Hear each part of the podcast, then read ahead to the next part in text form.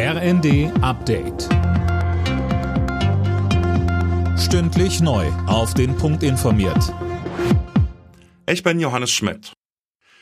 Bundeskanzler Olaf Scholz hat die jüngsten Äußerungen von Ex-US-Präsident Trump zur NATO scharf kritisiert.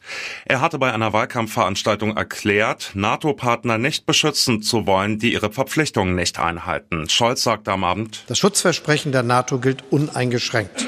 Alle für einen, einer für alle.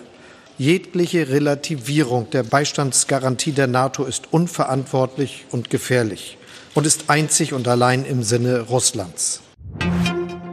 Auch die neue polnische Regierung fordert von Deutschland Wiedergutmachung für den Zweiten Weltkrieg.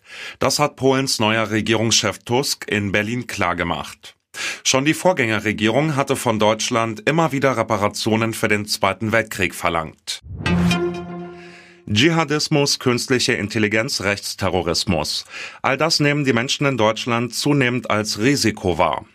In einer Umfrage für die anstehende Münchner Sicherheitskonferenz ist Russland, anders als im Vorjahr, nicht mehr das größte Sicherheitsrisiko, sondern nur noch auf Platz 7. Forschungsdirektor Tobias Bunde sagt. 47 Prozent glauben, dass wir in zehn Jahren weniger sicher, 49 Prozent, dass wir weniger wohlhabend sein werden. Das ist ein deutlicher Kontrast zu den Zahlen aus China und Indien, wo Mehrheiten deutlich optimistischer in die Zukunft blicken.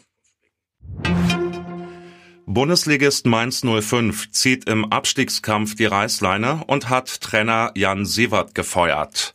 Der Bundesliga-Vorletzte ist nämlich seit elf Partien sieglos. Und auch in der zweiten Liga gab es einen Rauswurf. Daueraufstiegsaspirant HSV hat sich von Coach Tim Walter getrennt. Alle Nachrichten auf rnd.de